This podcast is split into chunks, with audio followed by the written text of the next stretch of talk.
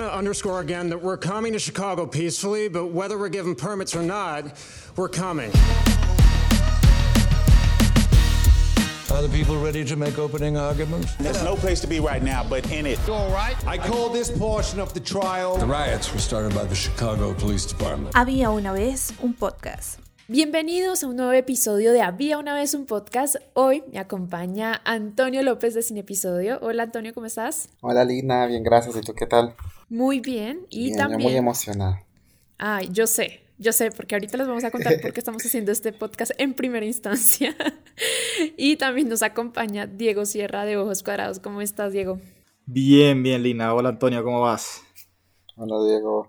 Bueno, estamos muy listos ahora para hablar de The Trial of the Chicago Seven o El juicio de los siete de Chicago para Latinoamérica, una película que Antonio particularmente quería que habláramos y la verdad a nosotros también nos gustó bastante, así que estamos muy listos para hablar de ella.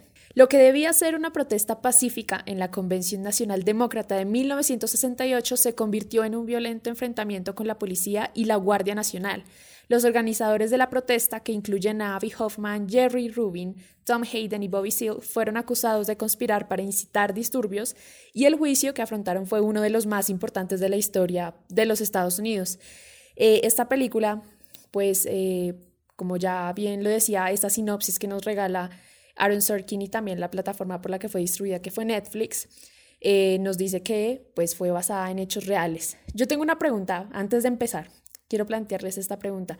Ustedes cuando piensan en una película que se vende así, como basada en hechos reales, ¿quieren que les cuenten como la historia lo más cercana posible a la realidad o prefieren como que se parta de esos hechos para crear como una obra pues muy cinematográfica? No sé quién quisiera empezar. Pues yo creo que es, depende de la película, ¿sabes? A mí, a mí, si tú me dices así, para responder la pregunta, la, la respuesta fácil es la segunda. Que me cuenten una buena historia y, y, no importa que esté inspirada en hechos reales, ¿vale? Pero que sea una buena historia. Pero creo que depende de, del tema, porque si es una historia verdadera que es cercana a mí o que conozco, que me tocó en mi época, pues ahí sí como que ya es distinto, porque la empiezo a ver y si, si es muy distinta a lo que me acuerdo, entonces de pronto ya eso choca un poco. Pero digamos en este caso de, de, del juicio de los siete de Chicago, no conozco la historia real, eh, no me importó mucho ponerme a buscar sobre la historia real, entonces solo que sea una buena historia, que me entretenga, que, que me cuente algo, que me mueva, que me emociones, ¿me entiendes? Entonces no, no, me, no me preocupa mucho si es muy, muy cercana, muy fiel a la historia real. No sé, Antonio, ¿qué piense? Bueno, yo también, como comparto un poco tu opinión, yo primero pienso que una no contradice a la otra todo el tiempo. Yo creo que han habido durante toda la historia grandes películas que han sido muy, muy, muy parecidas con lo que ha, pasado, pero si tengo que escoger uno, yo, yo sí prefiero que sea lo más cercano a lo original posible.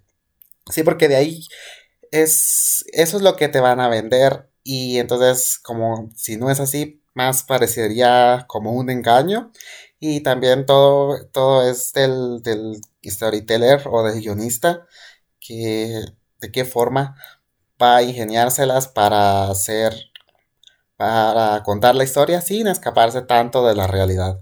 No sé si eso contesta la pregunta. Sí, sí, la verdad es que yo también me ponía a pensar en eso y, y también creo que, como dice Diego, tiene que ver mucho con el tema, como con la temática de la película, que, por ejemplo, si uno se pone a mirar eh, cuando se crea una expectativa con una película que ni siquiera se ha rodado, porque de pronto es un personaje o, o un hecho muy, muy conocido, ahí empiezan como los problemas, ¿no? Y como los conflictos para la gente, digamos, vamos a hacer la película ahora de Michael Jackson porque Bohemian Rhapsody tuvo, eh, no sé, éxito en taquilla.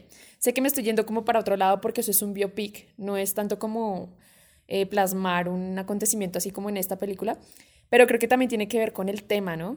Pero también me adhiero como a lo que dice Antonio en el otro sentido. ¿Cómo te la van a vender? Entonces, si, te, si te la venden como película que cuenta la historia de tal cosa y basada en hechos reales y tal cosa, si te la van a vender así, yo también prefiero que sea como lo más cercana posible. Eh, me ponía a pensar también en lo que decía Diego la vez pasada, por ejemplo, con el caso de los documentales. Entonces, si, si yo escojo esa primera opción, pues igual siempre van a haber eh, algunas cosas que se desliguen de la realidad porque es la visión de ese director, ¿no? Exacto, es que siempre va a ser ficción.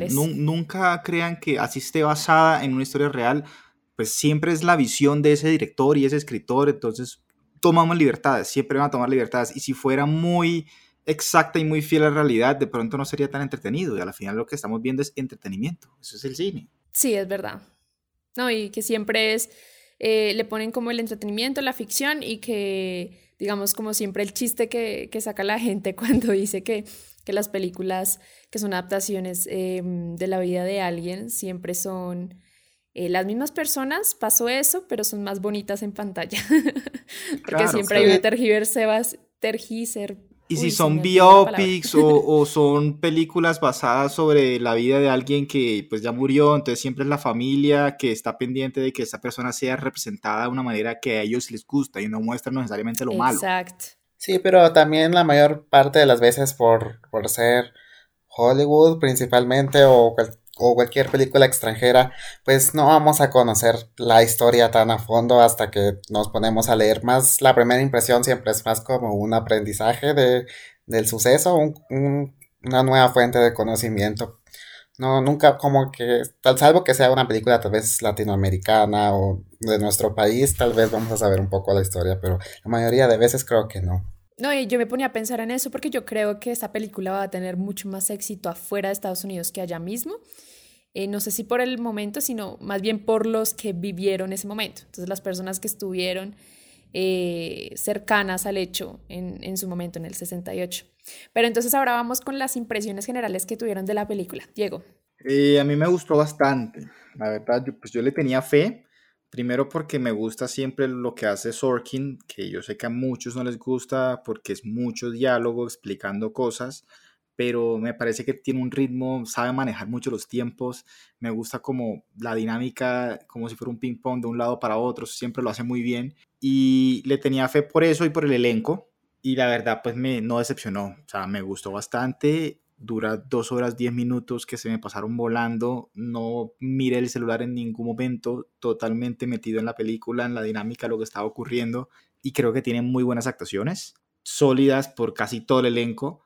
Eh, sí, siempre van a criticar a Sorkin porque no hay mucho tema, no, hay muchas mujeres en roles protagónicos y aquí prácticamente no existe un rol importante una mujer, pero el resto está muy bien, está muy bien. Eh, como repito, no, no conocía los hechos de, de las protestas y que en la convención demócrata en los 60, pues eso era ajeno a mí, pero me gustó cómo pusieron la película de entrada los primeros 7, 8 minutos. No tienen nada que ver con el juicio, sino es contexto de lo que estaba pasando en el país. Mataron a Martin Luther King, mataron a hermano de Bobby Kennedy.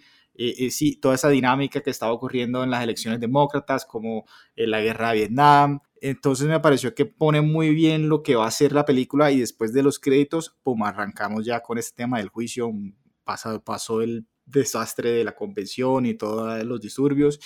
Y la película no para, ¿no? Tiene un muy buen ritmo, me gustó bastante. El final fue como abrupto, pero, pero, pero hasta motivo cuando empieza pues, a leer los nombres. Ya después hablaremos más del tema. Antonio. Bueno, yo, yo creo que no tengo muchas cosas que decir más que, que cosas buenas, porque sí, también es una película que está muy bien escrita, muy bien dirigida, muy bien actuada, prácticamente está bien en todos los sentidos, la edición, todo, es que es una película que está muy bien hecha y sí, yo creo que con lo mismo que decía Diego y mucha gente también he visto que yo creo que nunca, pues como que todos no nos pareció el final, el final se fue así muy, muy, de una vez muy seco, sí, y, y eso creo que a todos nos pasó.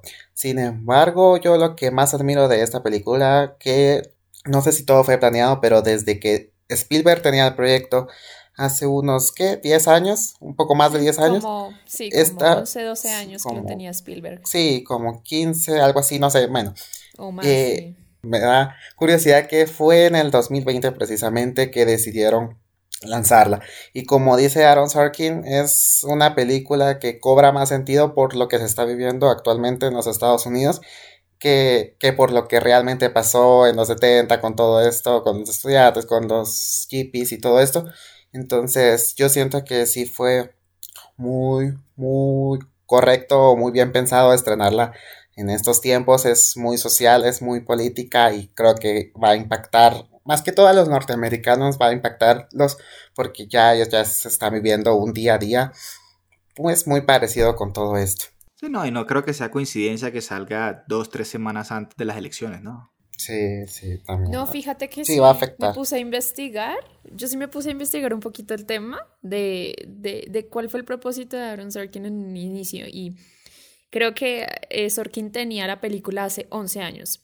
Ellos dijeron, teníamos el guion y vamos a sacarla, esperemos, o sea, ya lo habían leído y dijimos, esperemos que pueda salir antes de las elecciones. Pero ¿sabes de qué elecciones estaban hablando? Por allá 2008-2009.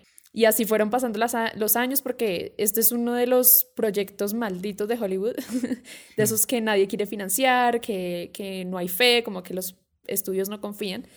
Y finalmente salió ahora. Sí fue medio Netflix siempre salvando. Exacto, fue como coincidencia, pero igual lo que, lo que dice Antonio, Sorkin decía como, no fue la película la que se adaptó al tiempo, sino que el tiempo como que le dio una relevancia adicional al producto, ¿no? A lo, que, a lo que sacaron. Y a mí en general también me gustó mucho la película. Em, creo que estamos de acuerdo con lo que ustedes están diciendo ahorita, de que el final no, no fue como el más climático, como el más apropiado para lo que iba haciendo la historia y que creo yo que va más dirigido es a ese guiño que le quieren hacer a la temporada de premios y a los Oscar. Em, pero en términos generales también, las actuaciones para mí son lo más destacado. Em, y quisiera que habláramos un poquito de eso, de las actuaciones, como su personaje favorito y también su actor favorito, o sea, independientemente de, de, de, si retrataron a alguien de la vida real o, sí, más, más o menos lo que ustedes vieron en pantalla, o sea, como el personaje como tal. Antonio. Bueno, pues yo, sí, yo creo que todo el elenco estuvo bien. Mi personaje favorito, definitivamente. Es que es curioso porque creo que hace como un mes más o menos Entertainment Weekly sacó las primeras imágenes. De ahí creo que vimos el tráiler y nunca tuvimos como que una idea o algo muy presente del juez, del personaje del juez. Y pues es el personaje más importante y para mí Frank Langella se roba la película casi en todo.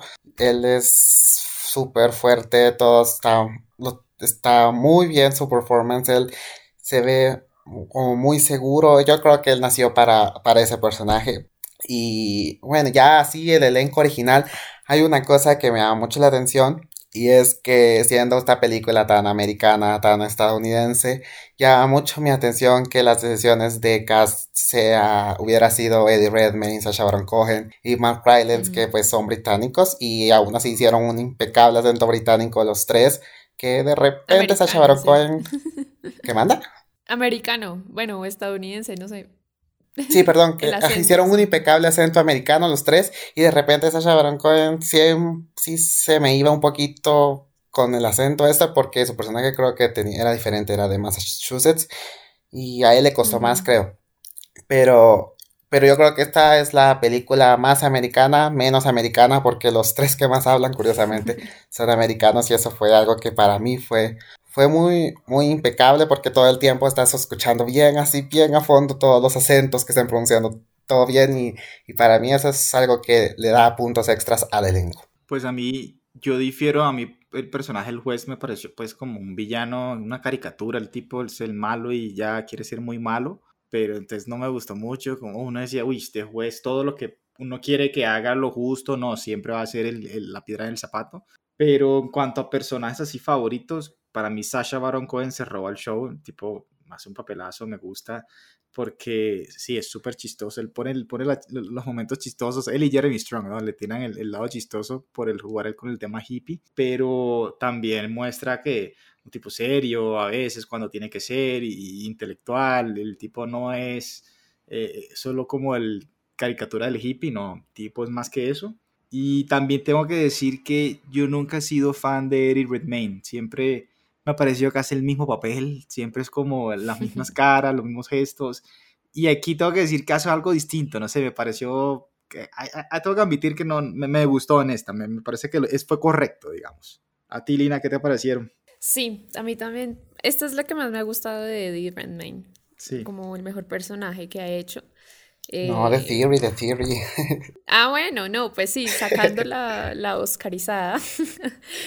Pero sí, pues eso está fuera como medio de discusión porque fue un papel como muy, como muy apartado de lo que él siempre ha hecho, ¿no? Digamos que Es que a mí siempre me ha parecido Eddie Redmayne eh, de ese tipo de actor que, que hace un papel único en Sí, su vida, que que, que le va a dar reconocimiento, pero los otros pues siempre empiezan a ser como a tener una tendencia, pero acá no lo vi. O sea, estoy de acuerdo con Diego, acá no lo vi, creo que hizo un, un gran Tom Hayden.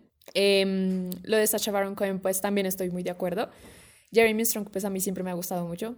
Eh, y además que él ya había trabajado con Sorkin, entonces también se le veía muy cómodo con, con lo que era su personaje y con los diálogos. También Yahya Abdul Mateen, yo lo había visto en algún lado, pero no recuerdo en dónde porque yo no he visto Watchmen. y acá obviamente me sorprendió gratamente porque nunca lo había, lo había muy chequeado de distinto manera el muy... papel a Watchmen aquí muy distinto, entonces Sí, también, a mí también también. me parece Claro. una mención especial ahí. Y para mí, yo creo que, que un- gran personaje, y, y también porque es un actorazo, es Mac Rylance, y en el papel de William Congsler me pareció muy, muy bueno, eh, junto al de Sasha y junto al de Eddie Redmayne. Esos son como los que más me gustaron. Creo que el de Joseph Gordon-Levitt no me gustó tanto. Eh, obviamente era como la balanza que había que hacer, o como el, el personaje que le daba equilibrio a, a lo que era la historia, pero sí es, pues es lo, tiene que aparecer lo, lo, que, lo que apareció, ¿no? Porque también como ahondar un poco en ese fiscal como que no era tan necesario, pienso yo, Em, porque los protagonistas obviamente eran el grupo, y, y lo que me gustó fue que el tema del humor, ¿no? En, en esos personajes, que digamos fue bien traído, y, según lo que pude ver como un poco del- de los personajes reales, en el caso de Sacha Baron Cohen era muy fiel, o sea, es muy fiel el, el humor de, del, de Abby Hoffman, el real. Eh, la entrevista que hace la, en la rueda de prensa cuando dice que, que el límite o como el precio de él es su vida en cuanto al tema de cómo se negocia la protesta y, y no sé, o sea, eso me pareció brillante en ese sentido. En cuanto a personajes, sí, muy balanceado. Creo que eh, lo del juez, no sé, a mí sí me gustó, pero creo que sí veo un poco lo que dice Diego en algunas partes, en algunos momentos, de que ya se va mucho hacia, el- hacia lo del villano, ¿no? Sí. A que es el villano de la historia y que ya es como muy latente. Pero después uno se pone a revisar. Es que, es, es que ese es el tema con estas películas. Entonces, que uno, uno, uno quiere ver lo que la vida real o no. Entonces, yo me puse a revisar sobre el, sobre el juez también y también lo que nos cuentan al final de la película. Y en realidad el man sí era muy parcial. Entonces, de una u otra forma, como que la forma en que actuó, la forma en que procedió durante toda la película era consecuente en ese sentido. Es que si uno no lo conoce, entonces obviamente, eh, eh, si uno se queda con solo lo de la película, pues claro, ese es el juicio que uno va a lanzar, que hay Que es lo que en que es un debería villano. uno quedarse, porque al final lo que va a juzgar es la película. Entonces, si ya te pones a Sí. pensar en, no, en la vida real el tipo de verdad así, pues yo qué voy a saber eso, y no tengo por qué saberlo, ¿me entiendes? Si uno Exacto, tiene que ponerse a buscar y leer para entenderla, no tiene sentido. Por eso, es como uno se acerca a la historia, pienso Exacto, yo. O sea, en el caso de Antonio, a él no le parece eso, porque a él sí le interesa como la historia real y que se cercana a la vida real. Entonces, a él sí le interesa que esté bien adaptada. Entonces, Sí, es- sí, de eso va en cada uno, yo creo. De acuerdo, de acuerdo. Sí, y bueno, solo tal vez para añadir que, que solo como un dato curioso que era Steven Spielberg quería a Heath Ledger para el papel de Tom Hayden y Ah, parece sí. que cuando, ajá, y sí, entonces cuando, y parece, se, se escuchan rumores que cuando iban a tener su reunión, habían establecido su reunión para comenzar lo de unirse al proyecto el 23 de enero del 2008 y que pues Heath Ledger ya falleció un día, exactamente un día antes de la reunión, así suena, y pues, y también que Will Smith iba a ser Seal, Bobby Seale, entonces, sí. Robbie Seal, y entonces, pues nada, solo para añadir que como el, el reparto era tan distinto en el 2008 y, y lo mismo pues de que él era australiano, ¿verdad? Sí, durante todos estos años ha sido muy distinto, porque Sorkin ha considerado a, vari- a varios actores en ese proceso, y bueno, ya quedó como este, eh, y ya como le decía, como que retomó eh, el proceso también con Jeremy Strong, con el que ya había trabajado en, en Molly's Game, la película con, con Jessica Chastain. Eh, entonces Sí, hablemos sí. un poquito como de, precisamente de Sorkin, y cómo, cómo lo vieron en la dirección, porque obviamente lo conocemos por guiones, unos excelentes guiones, pero ¿cómo lo vieron en la dirección? Yo creo que esta es la segunda que él dirige, ¿no? Yo, yo no, no he visto la primera, la primera vez que lo veo y me parece que lo hizo muy bien, o sea, a mí me gustó bastante, como digo, creo que el ritmo de la película está muy bueno, eh, la forma, la, la edición me encantó, es la forma en que a veces, como no vemos lo que ocurrió ese día, sino a medida de flashbacks, el momento en que hace el corte de cuando termina una frase, y entonces usted le dijo que ta, y de- nos cortan y empieza la persona a decir esa frase sin tener que decir si yo dije esto, no, no, no, no, tal. Nos muestra el momento exacto. Creo que e- e- ese cortes, ese ping pong que va entre el pasado y la actualidad en el juicio está muy bien hecho. Y, pues es que es una película que no requiere sino mucho, es una casi toda en una locación. Entonces tampoco es que sea que el tipo le tocó hacerle mucho trabajo súper súper raro, pero sin embargo hacer el man- mantenerse toda la atención en, esa, en ese tribunal y, y que uno no pierda la atención es trabajo bastante impresionante. Uno no se aburre, ¿entiendes? Uno está ahí metido, quiere saber qué va a pasar ahora, con qué prueba van a salir, quién va a ir a hablar, y está muy bien hecho. Me parece que lo hizo muy bien. Sí, sí, sí. A mí también algo que destaco mucho es esto, es lo mismo que decía Diego de que no, pues no iba todo en orden cronológico, sino que se iba mostrando el trastorno así como mezclado o sobrepuesto dentro de la trama ya del juicio. Y eso sí me gustó más. Siento que pues yo no hubiera tenido ningún problema si él hubiera alargado un poco la película y hubiera hecho todo el final porque porque tal vez aunque durara una hora más, yo creo que hubiera funcionado esto. Y sí me gustó también, me gustó el principio y no sé por qué me recordó a Adam McKay. No sé qué piensas tú. Sí, pues digamos que, que el tema del ritmo, pues sí, o sea, se nota que, que el ritmo es el, el que se debe tener en un drama judicial, ¿no? Yo he visto películas que son de dramas judiciales que son demasiado hartas, em, que digamos hay diálogos muy ladrilludos, muy, pues muy de la profesión a veces, como que no todo el mundo lo, lo puede entender y no puede seguir el ritmo de la película, pero creo que en este caso sí, sí, sí se puede hacer. Yo creo que mi única objeción como en cuanto a dirección eh, de Sorkin es que a mí no me parece que el tema de los flashbacks haya estado impecable en toda la película porque hubo unos momentos en los que los flashbacks estaban en momentos que de pronto no, para mí no, no debían ir. Por ejemplo, eh, cuando el personaje de Tom Hayden está sentado, obviamente es- escuchando en la audiencia a uno de los testigos, creo que es, y obviamente él, al igual que nosotros, eh, nos quedamos sin sonido y él se queda como un poco eh, concentrado en el policía, ¿no? Que se quita la, la, la placa, el nombre, todo el tema. Y esa escena va muchísimo antes de que nos expliquen todo lo que pasó cuando, cuando los capturaron a- Sí, allá después de de que pasaron las barreras. Creo que ah, esa y un par, es que no, no podría decir ahorita cuáles eran, no las anoté, pero creo que sí habían unos problemas con los flashbacks y pode- podían como tender a ser confusos. Creo que, que en ese sentido algunas cosas debían, eh, sí, tendían a ser confusas de la historia. Eh, algo que no sé si es que yo no seguí con el mejor ritmo de esa escena, eh, que me confundió un poco, fue precisamente cuando están contando, eh, cuando están los testigos que estaban infiltrados en las protestas y, en- y entre los tres, cuatro grupos que, a los que ellos estaban, en los que ellos estaban. Porque al principio uno piensa que es que son ellos los que consiguieron esos testigos o algo así, como que consiguieron testigos que, que iban a, a testificar haciéndose pasar como por policías o alguna cosa. Es un poco confusa esa transición ahí, pero de resto sí, o sea, creo que el ritmo es, es bueno. Eh, lo de que no sea cronológico también me pareció muy bueno porque los primeros siete minutos de los que tú hablas es muy al punto. Entonces uno los ve que ya están en el juicio, ya los han citado, ya llevan como unos dos, tres meses ahí, ya se conocen de manera más profunda. Y, y yo creo que sí, que eso es un punto a favor porque van como muy al grano en cuanto a dirección y eso. Y en cuanto a como la narrativa, de pronto como hablar un poco de como ya el guion, ¿no? Porque obviamente están los diálogos y el guion de Aaron Sorkin que digamos es lo que más atrae sobre el título de lo que es el juicio de los siete de Chicago cuando alguien se acerca a la película.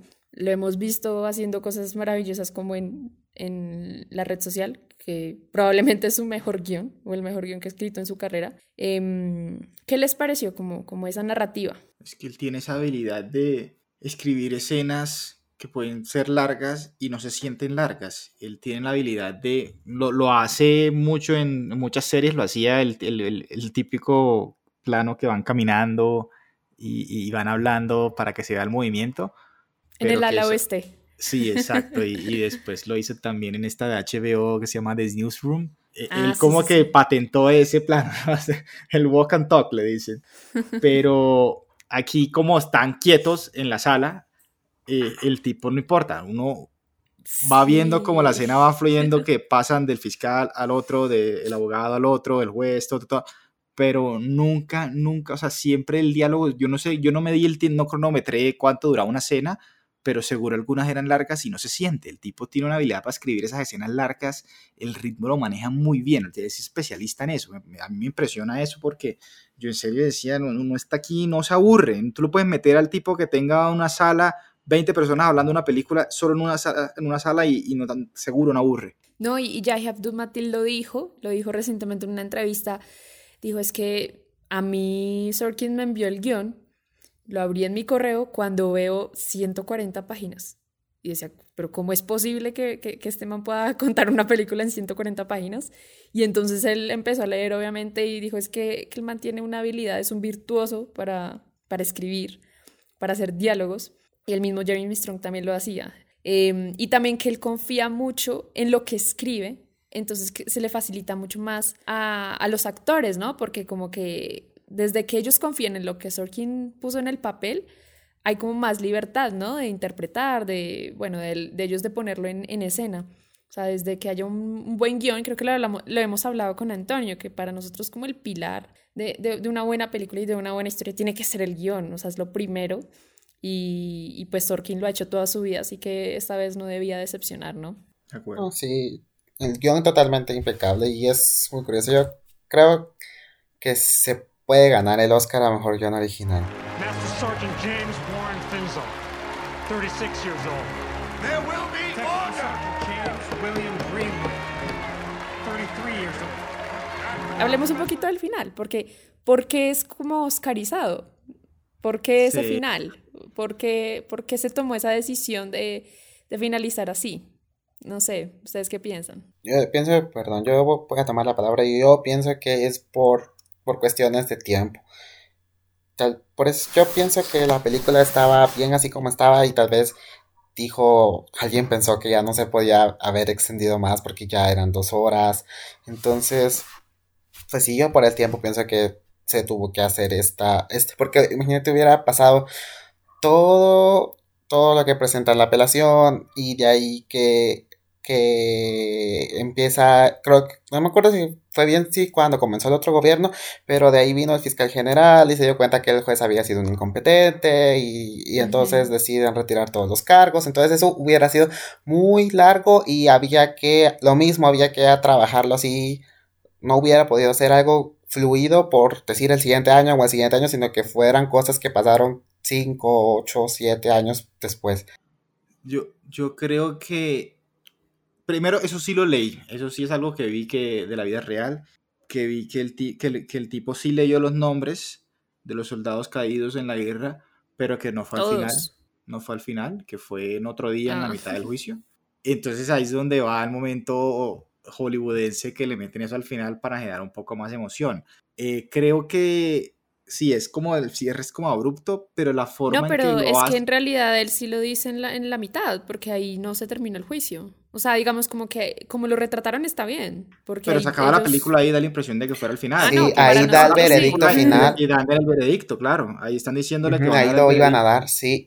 Que, que, que si le ¿En daba ese mismo, un- en esa misma una, audiencia? claro, que si daba una, un- una declaración corta, que era así era breve, Ah, y sí, moderada, pues que iba a ser como más, iba, iba a tratar mejor, digamos, a Ya, él. ya Sí, decir, eso sí. sí, exacto. eso, entonces ya era como el cierre.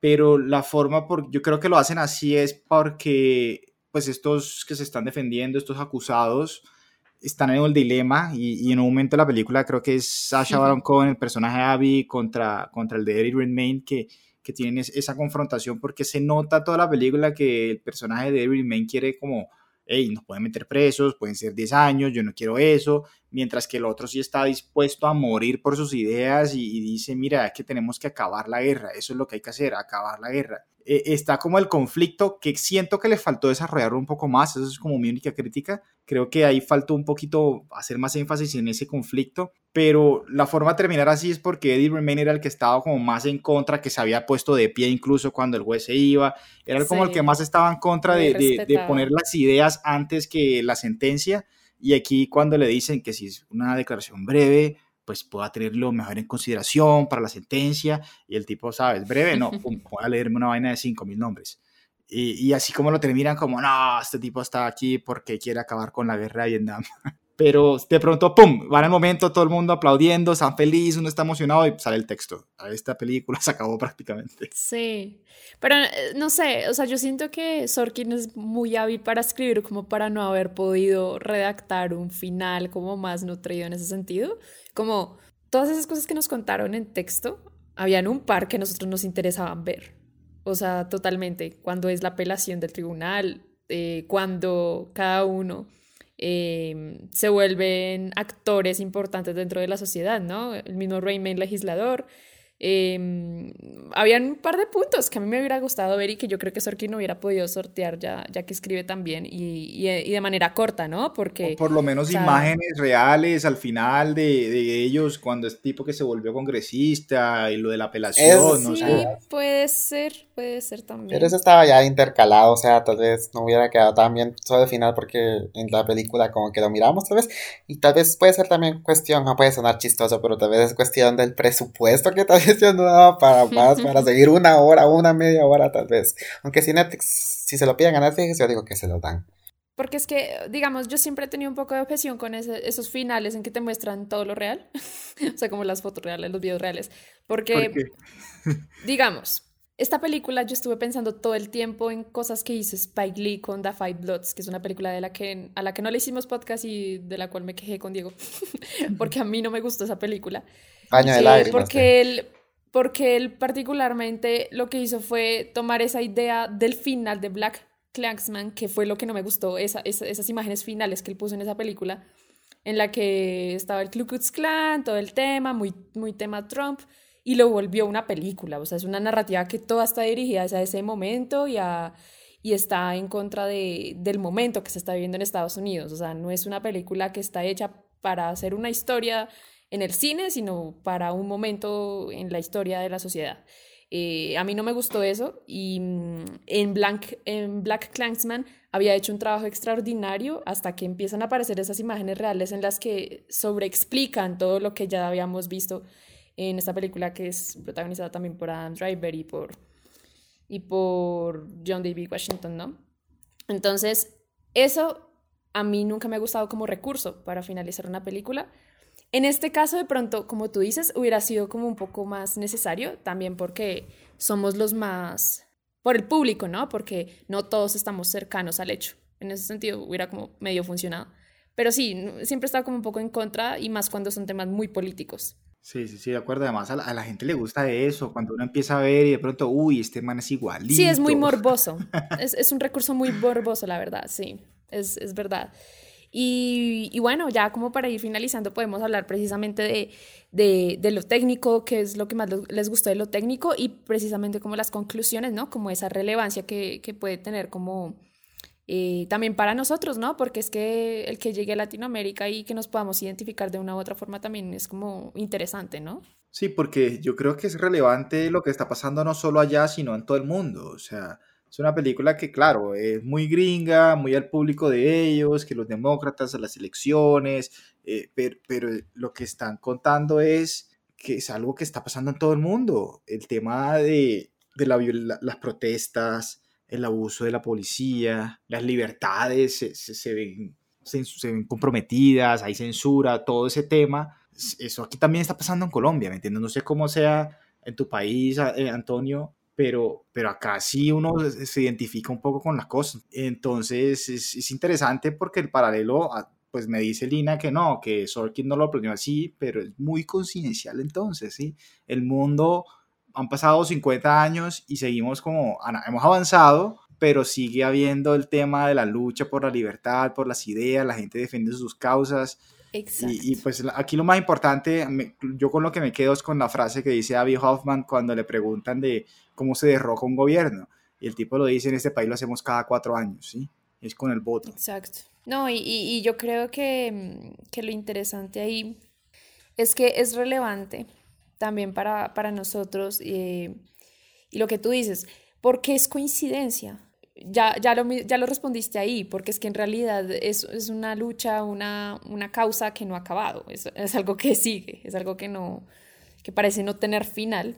Entonces, seguirá siendo relevante, así Sorkin lo haya querido o no. Entonces, pues digamos que en Estados Unidos obviamente la agitación eh, para este 2020 fue del triple después del asesinato de Breonna Taylor y de, y de George Floyd y bueno, todo este tema. Y acá, pues en Colombia también, el tema del abuso policial durante eh, los últimos meses también eh, es algo que ha estado pues marcando la agenda la agenda social. Y mmm, algo que de pronto no, no me funcionó tampoco en la película y que me faltó fue precisamente el tema de la protesta.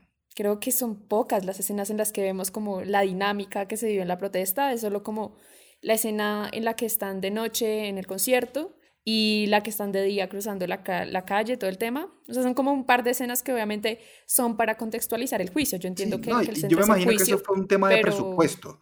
Que de sí, pronto es verdad. pero, pero sabes que también cuando muestran Pero las imágenes en blanco y negro de la protesta, pues yo asumo que son reales, pero no me queda claro, no sé, ahí tendría que buscar en internet a ver si de verdad fueron imágenes de la protesta en Chicago. Creo que algunas sí, Sí, sí. fueron reales. Sí. Yo me imaginaría que sí, pero pues uno no sabe.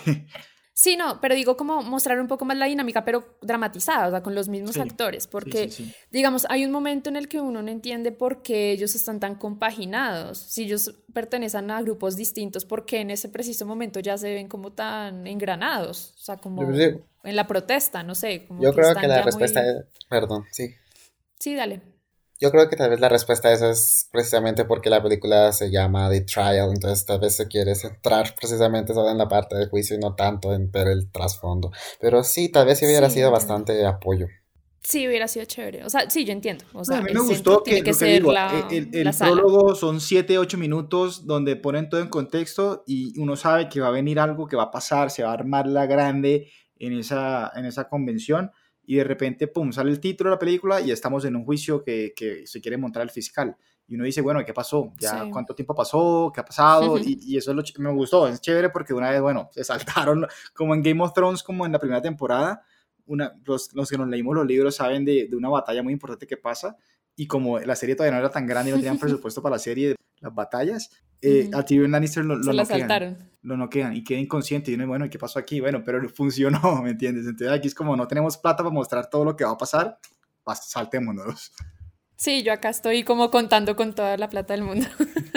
No, pero yo sí volviendo un poquito a lo que decía Lina de todo esto de la manifestación y eso, a mí, yo creo que a mí la película me gustó casi todo, y me gustó el tiempo, me gustó cómo hecho y todo, pero hay una única escena que yo tengo en la que tengo como una objeción fue esta donde yo entiendo que era una necesidad mostrar, pues, cómo era el contexto, cómo era la figura de la mujer en ese entonces y todo esto que un escenario machista, pero esta parte cuando le dicen que baje la bandera a la chica, eso se me hizo súper pesado y además estos, estos hombres, estos extras que contrataron como que no sabían bien lo que estaban haciendo, no hicieron bien su, su- sus, sus segundos de actuación, eso yo creo que estuvo muy sacado de la manga y más parecía que los iban a arrollar con la multitud que, que ellos estuvieran diciendo algo. si no es por los gritos, Claro. creo que no me hubiera dado cuenta. A menos de que haya pasado en la vida real. Es que ahí está siempre el tema.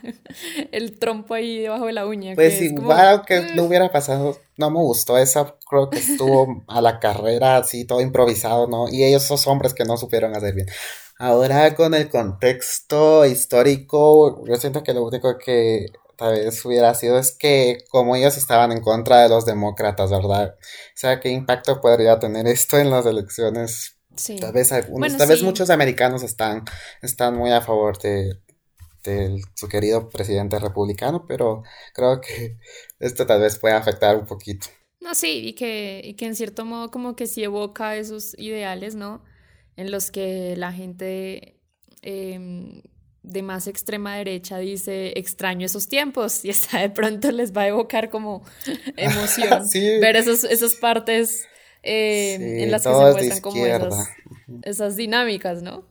Es, es interesante. Y, y- y creo que sí, la película como tal eh, tomó una relevancia eh, por los tiempos, más no se adaptó. Es que esa es la diferencia entre esta película a, a la, digamos, la ya mencionada, The Five Bloods, para mí. Es- es- ahí se nota la diferencia. The Five Bloods se hizo adaptada a los tiempos, o sea, como necesitamos sacar esto porque es- es de lo que se está hablando. Yo entiendo que es una película importante para Spike Lee y por todo lo que representa, pero no la hizo por hacer cine. Ese, ese es mi problema con la película. Y esta sí, pues en sí ya tenía una historia que contar y, y algo importante que transmitir y, y tomó relevancia. Eh, así que bueno, es- eso es todo por hoy. Esperamos que les haya gustado este podcast de, de esta semana. Una película que ha, cogido como bastante fuerza en Latinoamérica, que yo no me lo esperaba, la verdad. Yo no esperaba que fuera a, ver eh, como tanto, tantas visualizaciones por acá. Pero bueno, se volvió mucho más relevante. Síganos en todas nuestras redes sociales como arroba y arroba ojoscuadrados.com. Chao, chao.